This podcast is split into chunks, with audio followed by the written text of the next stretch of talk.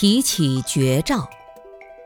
我们具足正确的见解之后，才能进一步去正确的思维。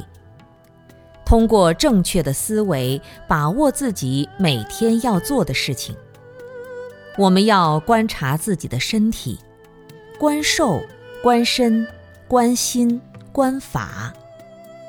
你要看到你在做什么，看清楚自己身体的动作，然后观察你身体的感受，进一步观察自己的心，观察你的内心在打什么妄想。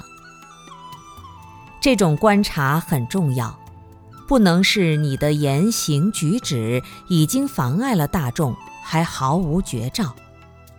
比如吃饭的时候，有的人动作很重，拿起餐具噼里啪啦的，好像饿了八百年没吃饭一样，动作粗鲁，声音又响。你不要觉得自己是洒脱率性，没什么了不起的，实际上你已经影响到别人了。你会有这种习惯，一方面是修养不好，另一方面就是心太粗了，缺乏对自己的觉照与观察。因此，我们要时刻观察思维自己，这对我们十分重要。